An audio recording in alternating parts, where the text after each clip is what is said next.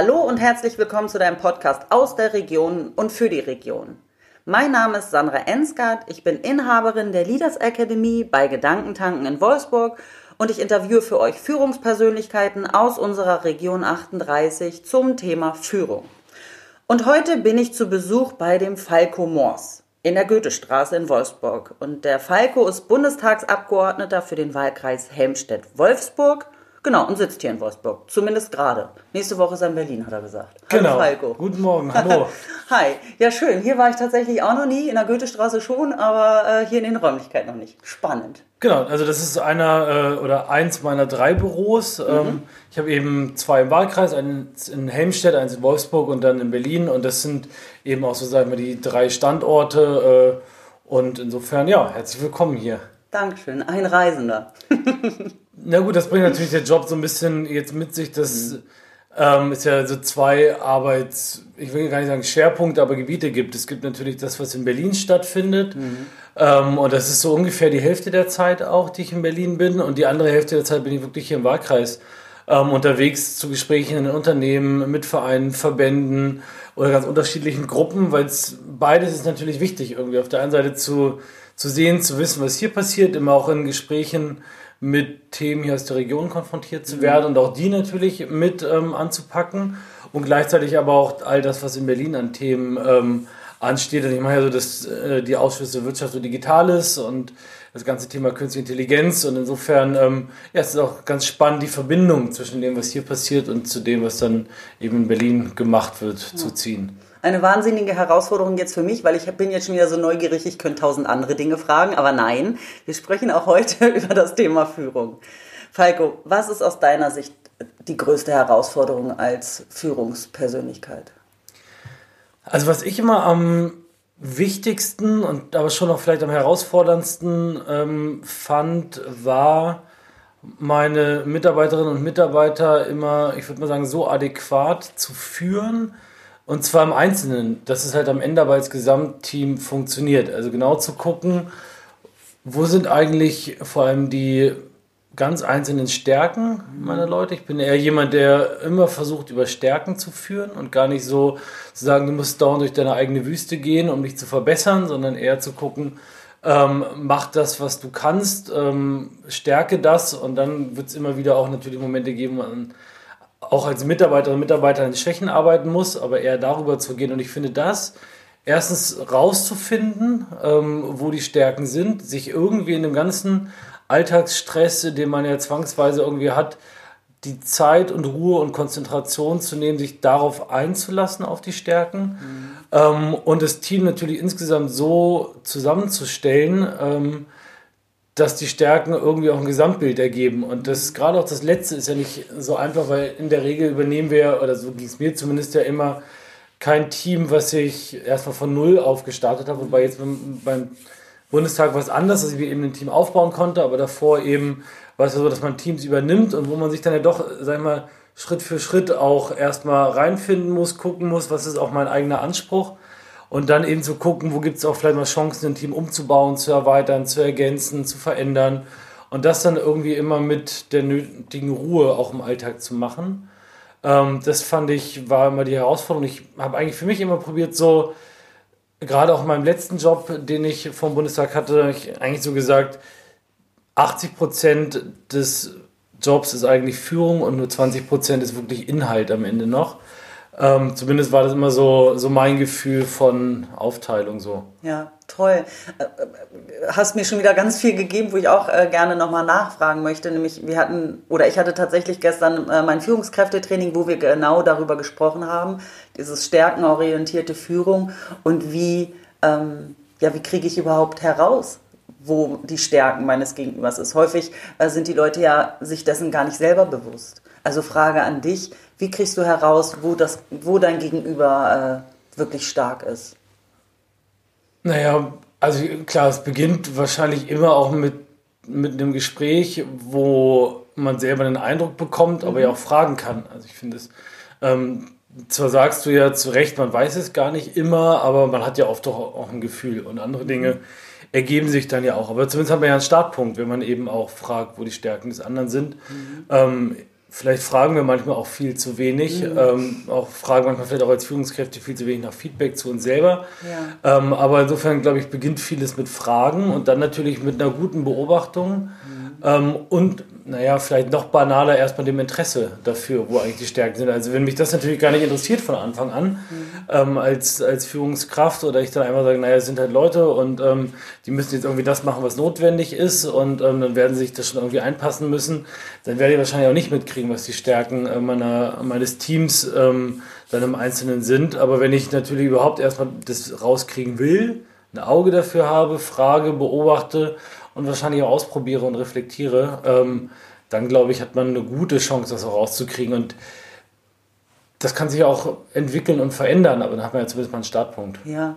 Oh, vielen Dank für deine Ehrlichkeit, weil genau wie du auch gesagt hast, vielleicht fragen wir Führungskräfte zu wenig. Ich glaube tatsächlich, dass da viel äh, ähm, Veränderung auch ähm, ja, möglich ist, äh, weil häufig äh, sagen Führungskräfte zu mir, ich rede doch schon so viel. Und dann mhm. frage ich, wie hoch ist dein Redeanteil? Äh, um da dann auch zu reflektieren, ich bekomme natürlich gar nicht so viel mit, wenn ich nicht frage. Ja. Ich, da, die Möglichkeiten, die Chancen, die sich daraus ergeben, was zurückzubekommen, lasse ich tatsächlich liegen. Ja, das ist natürlich, also klar, es ist ja auch im Alltag, es kostet ja verdammt viel Energie. Ja. ich meine, wir alle gehen ja nicht durch den Tag und denken uns, scheiße, was mache ich denn eigentlich heute? Das ist so langweilig. Mhm. Dann wird ja irgendwie alle auch so schon gut ausgeplant und ja. ausgelastet. Und dann sich wirklich zu zwingen, also manchmal ist das wirklich Zwang, ne? sich mhm. mal irgendwie ein Stück zurückzunehmen, ähm, auch mal Dinge einfach passieren und wirken zu lassen. Mhm ähm, ohne halt irgendwie gleich schon wieder auf die Uhr zu gucken ähm, und zu überlegen, äh, naja, eigentlich müsste ihr schon wieder beim nächsten sein. Und das ist schwierig. Also ich finde auch, dass das, also für mich war das schon auch immer schwierig. Ähm, aber die Frage ist ja, ob man, also ist man besser dran, wenn man sich die Zeit nimmt oder wenn man sie nicht nimmt? Das ist natürlich eine banale Frage, aber es erinnert mich dann immer an so den, den Holzfäller, der halt mit der stumpfen Axt die Bäume fällt und immer schneller ja. arbeitet, weil die Axt so stumpf ist, anstatt sich die Zeit zu nehmen, die mhm. zu schärfen. Und das finde ich ist so eine, so eine Logik, die mit Sicherheit jetzt irgendwie sehr, sehr platt ist, aber so eine Logik, die man ja schon auch auf viele andere Dinge irgendwie übertragen kann. Und ich finde auch, auch die Frage, wie viel Zeit nehme ich mir eigentlich für Führung wirklich? Mhm. Ja, du hast es ja vorhin gesagt, eigentlich wäre es, wenn es ideal wäre, 80 Prozent.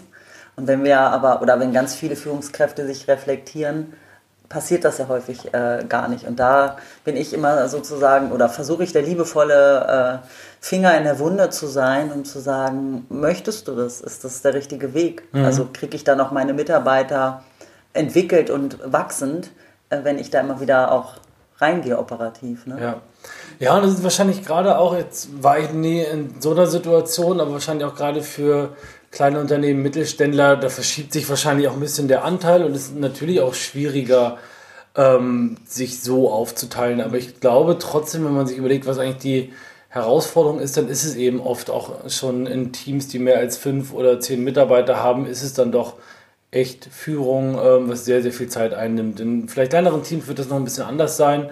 Aber ich glaube, alles, was über fünf oder zehn Mitarbeiter hinausgeht, da ist wahrscheinlich die Aufteilung wirklich so, so drastisch. Mhm. Ich würde jetzt einfach auch behaupten, wenn ich mir die Zeit nehme, äh, sozusagen die Säge zu schärfen, also mhm. mir die Zeit nehme und die Stärken mehr herausfinde, kann mir dieser Mitarbeiter ja auch viel mehr abnehmen. Genau.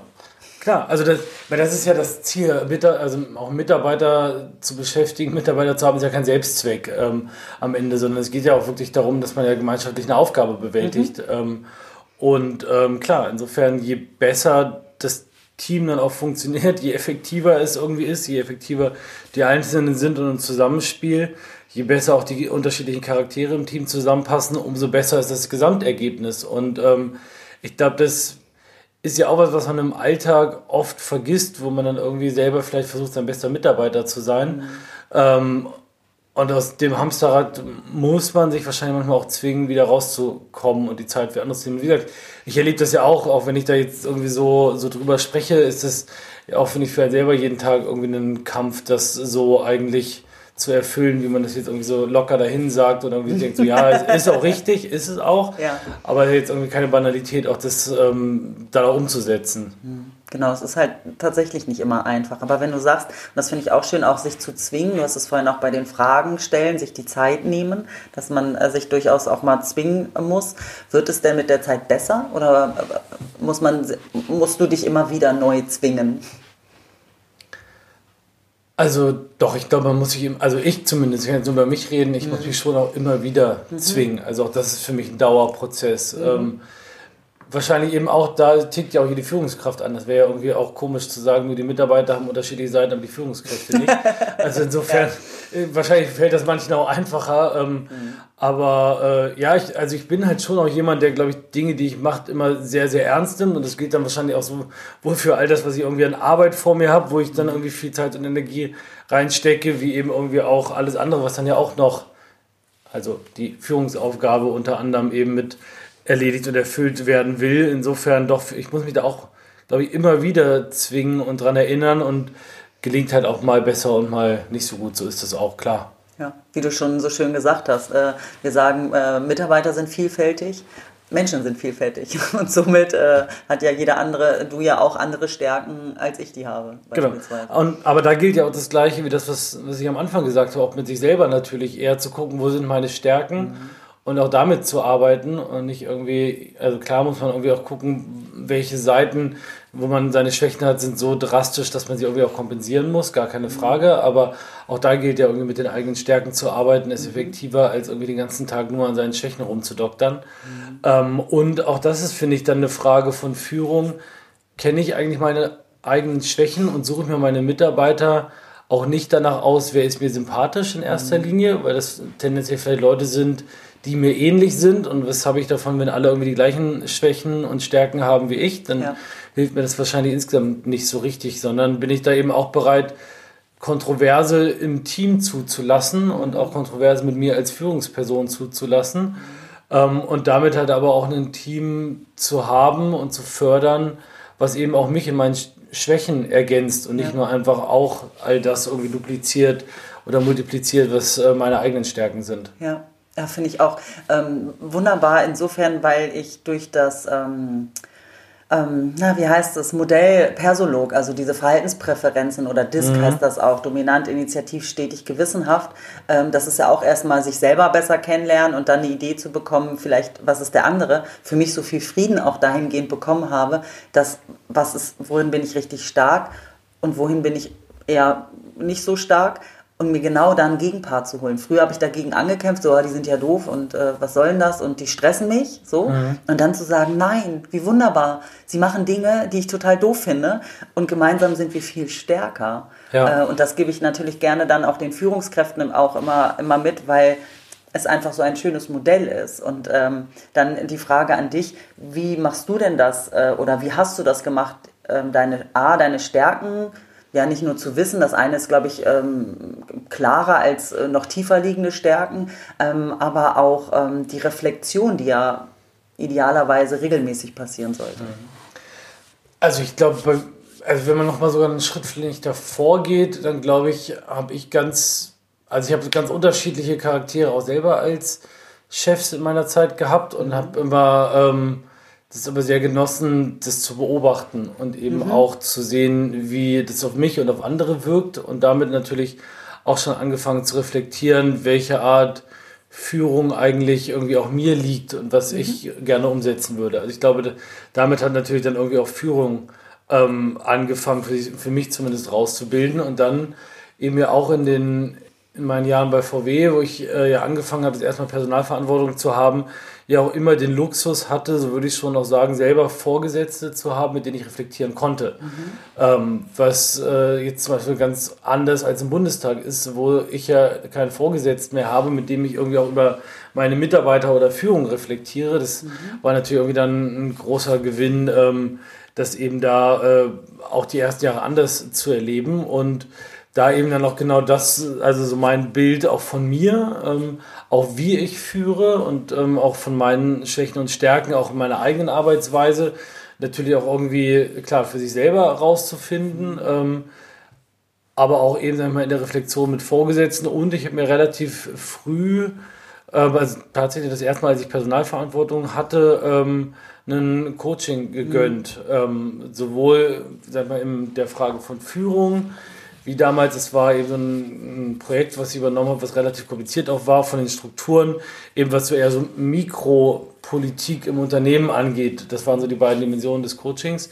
Und es ja, war eben auch so ein Beitrag, sich dazu ähm, zu überlegen, wie will ich eigentlich, dass sich die Dinge verändern und wie schaffe ich es jetzt eigentlich, einen, einen Pfad von dem, wo ich gerade stehe, zu dem, wo ich hin will, irgendwie zu beschreiben. Ähm, ja, so glaube ich, hat das dann irgendwie auch angefangen. Hat dir das geholfen, dieses Coaching? Ja, absolut, weil ich finde schon, dass es ein, für mich ein Setting war, in dem ich halt in einem wirklich geschützten Raum mit jemandem, wo ich wusste, der macht das hier für mich. Das ist eben, also auch wenn ich ihm sagt, es ist gut mit Vorgesetzten zu reflektieren, hat man ja immer auch mit seinen eigenen Vorgesetzten eben auch ein Vorgesetztenverhältnis. Ja. So, da ist natürlich auch vielleicht nicht alles immer so frei und wenn man ähm, im Coaching eine Tür zu machen kann und weiß, die Person ist jetzt ja eigentlich auch nur für mich da und hat jetzt auch keinen Bericht hinterher irgendwie anzufertigen. Ähm, darüber, wie ich so bin, ähm, ist es natürlich ein ganz anderes Vertrauensverhältnis und damit eine ganz andere Chance, finde ich, auch offen über, über die eigenen äh, Dinge sprechen zu können. Ähm, das fand ich, also ich fand das total wertvoll. Ähm, in was für Zeitabständen hat das äh, stattgefunden? Weißt du das noch? Gute Frage. Also ich glaube, am Anfang waren das wahrscheinlich immer so alle 14 Tage, mhm. ähm, anderthalb Stunden so mhm. in den Dreh. Und ähm, dann war es ungefähr, dass wir uns einmal im Monat noch gesehen haben. Also ich glaube, es war am Anfang ein bisschen intensiver und dann eben ähm, in, in längeren Abständen. Und ich glaube, insgesamt war das wahrscheinlich so ein Jahr ungefähr. Mhm. Also doch, das könnte sein, dass es wahrscheinlich so 12, 15 Termine irgendwie waren. Mhm. Ja. Ja, finde ich schön, dass du das sagst. Äh, und äh, weil ich glaube, manche Leute haben immer noch äh, ein verschrobenes Bild, wenn wir von Coaching sprechen, auch gerade so ein, wenn es um Reflexion geht, weil ich hatte damals auch bei Volkswagen das erste Mal Begegnung nicht mit mir, sondern meine Chefin hat damals immer, ich glaube, die war sogar wöchentlich, ich weiß es mhm. gar nicht mehr, auf jeden Fall sehr regelmäßig. Sie hat das damals Supervision genannt, ähm, genau in diesem, in diesem Austausch. Und das ist so bei mir hängen geblieben, dass ich das tatsächlich auch mache. Also alle vier Wochen habe ich ein äh, Coaching ähm, präventiv. Also generell, ja. weil ich finde, ob man Führungskraft ist oder wie auch immer, man läuft so durch die Welt, man macht seinen Job, um da nochmal einen anderen Blick zu kriegen, andere Fragen zu bekommen, in andere Themen einzusteigen, sich mit sich zu beschäftigen. Ja. Das ist ein mega Mehrwert.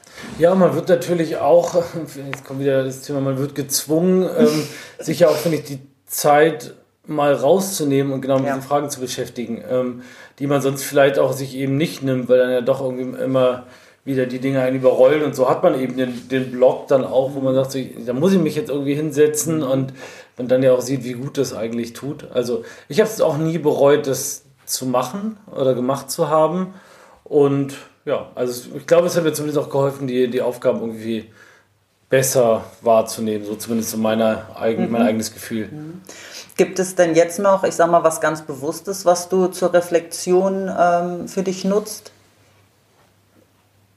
Naja, also ich probiere schon weiter auch viel zu fragen mhm. ähm, und mir dann eben auch meine, meine Räume irgendwie einzuräumen, eben wo ich mir mal Zeit nehme nachzudenken. Ähm, aber wahrscheinlich auch viel zu selten. Also das ist aber wahrscheinlich was, was ich, also ein Schicksal, was ich mit den meisten teilen würde, wahrscheinlich zu sagen, man macht es viel zu selten.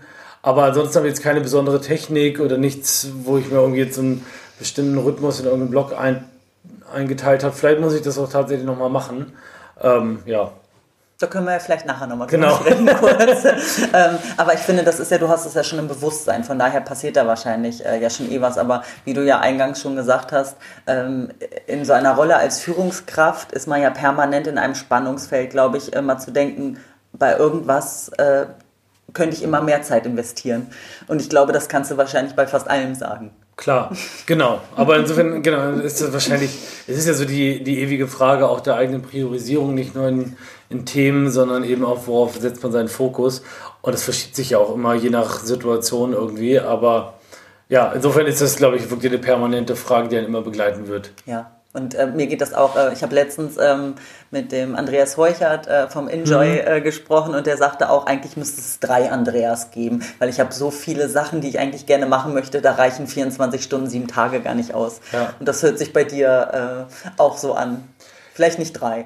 Ja, also genau, ich, ich glaube schon, dass das wahrscheinlich ein Schicksal ist, was die meisten Menschen irgendwie, die A, Verantwortung tragen und B, ihren Job dann auch noch gerne machen, mhm. ähm, dass sich das irgendwie, also dass das wahrscheinlich ein, symptomatisch irgendwie ist, weil wir würden wahrscheinlich alle keine Verantwortung tragen, wenn wir nicht irgendwie Lust hätten, immer mehr und ja. zu machen. Und andersrum ähm, kommt damit natürlich auch ein immenser Zeitaufwand dann äh, daher. Insofern glaube ich, kennen wir dieses Gefühl alle. Hm. Ähm, die Frage ist ja tatsächlich, schafft man es, A, richtig zu priorisieren mhm. und B, wahrscheinlich dann aber auch Sicher, dann ist man wieder bei der Frage von Führung, natürlich ein Team um sich herum auch aufzustellen, ähm, wo man es zumindest schafft, so viel auch zu delegieren ähm, und zu verteilen und sich eben auch die Freiräume zu schaffen. Ähm, weil das, ich habe das mal in einem Gespräch mit einer Kollegin in einem ganz anderen Zusammenhang gehabt, aber ich finde, das ist so ein Bild, was irgendwie passt. Die Frage ist ja, was erwarte ich von der Führungskraft? Wenn ich mir so einen Ballsaal irgendwie vorstelle, erwarte ich eigentlich von der Führungskraft, dass sie oben steht und alles irgendwie im Blick hat und vielleicht mal der Musik sagt, was sie anders machen muss und so ein bisschen so eine Metaebene hat? Oder erwarte ich von der Führungskraft, dass sie auf der Tanzfläche ist und jeden selber zum Tanzen animiert? Mhm. Und die Frage ist ja, an welcher Stelle bin ich eigentlich effektiver und was ist meine Rolle dann auch? Und ich glaube, das muss man halt irgendwie sich überlegen, was ist meine Rolle und die dann eben mhm. finden und erfüllen so. Ja. Ja, finde ich aber eine schöne Metapher, weil darüber haben wir gestern auch gesprochen, weil vielleicht habe ich einfach auch total Bock zu tanzen. Ja, auch, auch, auch deswegen, der kennt, sein, kennt deine eigenen Stärken so. Ja. Ähm, und das ist dann wahrscheinlich eine andere Art von, von Führung, aber die bringt wahrscheinlich dann auch Vorteile mit sich, aber eben auch Herausforderungen, dass man wahrscheinlich eben nicht irgendwie mit einem, mit einem größeren Hebel oder nicht mit dieser, diesem Metablick am Anfang da drauf geht, sondern eben eher aus einer, aus so einer Mikrosicht ähm, als Teil des Ganzen zu sein. Ähm, ist, ist halt eine andere Art wahrscheinlich dann auch. Hm. Für mich ist es auch immer so ein Spannungsfeld. Du hast vorhin auch äh, ganz ehrlich gesagt, dass es manchmal, dass du dich auch zwingen musst, dann gewisse Sachen zu tun. Äh, das äh, muss ich auch. Äh, und andererseits habe ich mir aber auf mein, über mein Leben geschrieben, ich mache nur noch das, was mir wirklich Freude bereitet. Und das ist dann auch permanent ein Spannungsfeld. Dieses, gehe ich dem jetzt nach? Ja. Oder sage ich, nee, komm, ey, jetzt muss auch mal Disziplin sein. Ne? Dieses äh, Männchen links, Männchen rechts auf der Schulter. Ja, und ich glaube am Ende, also das finde ich so zumindest der Anspruch, den man ja am besten immer an sich haben sollte, kann man irgendwie einen Strich drunter setzen und sagen, am Ende steht ja was Positives. Ja. Ähm, das glaube ich, alles, was man macht, irgendwie auch ätzende Seiten hat, ähm, die man sich jetzt so nicht ausgesucht hätte, die aber einfach dazugehören. Mhm das kennt ja jeder, das weiß ja auch irgendwie jeder, aber die Frage ist halt die Summe positiv oder negativ. Und ja. in dem Moment, wo ich halt feststelle, dass das Ergebnis eben negativ ist, muss ich mir wahrscheinlich überlegen, bin ich da noch richtig oder muss ich was ändern? Ähm, und das dann aber auch zuzulassen. Mhm. Aber das bringt mich gerade auf einen wunderschönen Gedanken, nämlich, dass ich das jetzt äh, verbinde, meine Disziplin und den Zwang, wie du gesagt hast, ähm, das so zu sagen, aber wenn ich das mache, dann kommt was Positives bei raus. Das ist mein, mein Mörchen, was ich mir gerade jetzt äh, äh, vor die Nase gehalten habe. Ja klar, genau. Und ähm, sich halt vor allem auch immer zu überlegen, ob ich aus all dem, was ich mache, genug positive Energie irgendwie für mich ja auch rausziehen kann. Ähm, weil auch das, ich meine, wenn wir alle irgendwie, die, oder nicht alle, aber die meisten, die halt Führung haben, wahrscheinlich so einen stressigen Alltag haben, wir auch nicht darauf hinzuarbeiten, zu sagen, naja, und irgendwann ist Feierabend und dann beginnt der positive Teil des Tages. Das funktioniert, glaube ich, bei dem Rhythmus, den wir haben, nicht, sondern ähm, sich auch zu sagen, ich muss eigentlich auch so viel Spaß schon an dem haben, was ich tagsüber mache. Ja. Ansonsten kann ich das nicht durchhalten, was ich da tue, weil dann wahrscheinlich die auch positiven Phasen viel zu kurz sein werden, um das irgendwie zu kompensieren, was man an Stress hat. Mhm. Ähm, das darf natürlich nicht passieren. Man muss wahrscheinlich auch da schon genug Positives rausholen. Ja. Ich würde es sogar behaupten, auch als Führungskraft, wenn ich das nicht gerne mache, was ich mache, dann habe ich auch Schwierigkeiten, mir mein Team hinter mich zu bringen und zu motivieren, weil das spürt der Mensch ja. Ne? Klar, ja, ja, genau. Also, wenn ich das nicht lebe oder, sag ich mal, mich selber nicht begeistern kann, dann begeistere ich mit Sicherheit auch keinen anderen. Ja. Und äh, das gehört genauso dazu, ähm, klar. Ja. Schön, Falco. So, kommen wir zu meinen drei Quick and Dirty Fragen. Ähm, lieber Falco, die drei Dinge, die du jeden Tag brauchst. Ich glaube wahrscheinlich das Erste, was ich denken würde, ist mein Handy. Mhm. Weil das natürlich auch gerade so im Alltag der oder das Tor so zu allem ist, ob Kommunikation oder Tagesstruktur, Kalender. Mhm. Das ist wahrscheinlich das Erste. Das Zweite, was ich nicht jeden Tag schaffe, aber am liebsten schon, ist irgendwie jeden Tag Sport zu machen. Mhm. Ähm, und meistens morgens äh, früh, weil das so die ein, wenn man die Zeit ist, die ich am besten selbst bestimmen kann. Also stehe ich vielleicht eine Stunde früher auf, also noch früher irgendwie dann gefühlt eine Stunde früher auf und mache dann morgens meinen Sport, aber dann habe ich's. Ähm, und das Dritte ist dann wahrscheinlich schon auch ähm, ein möglichst positiver privater Ausgleich mit irgendwie Freunden um einen rum. Mhm. Das ist mit Sicherheit das, was zumindest insgesamt am schwierigsten fällt, das jeden Tag zu integrieren, aber das, wo man sich ja halt doch irgendwie dann freut, wenn es geklappt hat. Ja. Schön. Äh, für mich gerade schwer vorstellbar, aber wie kriegt man dich auf die Palme? Musst du auch nachdenken. ich glaube vor allem durch Ignoranz. Mhm. Also das ist, glaube ich, das, was ich am schwierigsten aushalten kann. Also dass Dinge vielleicht mal nicht gehen, das finde ich absolut okay. Aber wenn irgendwie einem so eine Ignoranz entgegenschlägt, das finde ich furchtbar. Also ich glaube auch, weil das einfach eben überhaupt nicht mir entspricht und ich immer probiere, mein Gegenüber zu verstehen oder zu überlegen, was geht oder immer nach vorne zu gucken, immer konstruktiv zu sein und wenn man dann so auf so eine totale Ignoranz trifft, das macht mich irre. Okay, ja, dann hängt er auf der Palme. Genau, ja. früher oder später irgendwann. okay. So, äh, der 18-jährige Falco, wenn du dem begegnen könntest, was würdest du dem mit auf den Weg geben?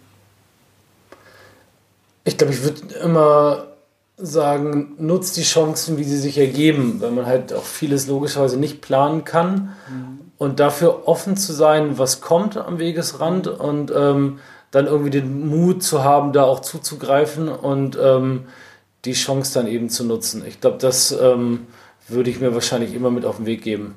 Wunderbar. Kannst du Sandra, der 18-Jährigen, auch gleich sagen. ja, ich, wahrscheinlich, ich, also ich glaube, das ist, ähm, das Leben ist ja, zumindest wie ich das irgendwie auch erlebt habe, für mich, es ist immer eine Mischung aus harter Arbeit, mhm. aus glücklichen Fügungen und aus dem Mut, dann irgendwie das auch äh, zu nutzen. Und nichts von den drei Dingen würde wahrscheinlich alleine zum Erfolg führen. Also mhm. harte Arbeit alleine nicht, aber auch nur Glück nicht, wenn man nicht irgendwie auch sich das erarbeitet hat. Mhm. Insofern glaube ich, sind es wahrscheinlich so drei Dimensionen, die, die man da braucht, um auch weiterzukommen. Mhm. Schön. Vielen Dank, Falco. Es war mir eine große Freude, mit ja. dir zu plaudern. Danke auch. Mein Lieblingsthema. Genau. Und dann alles Gute auf jeden Fall weiterhin. Dankeschön.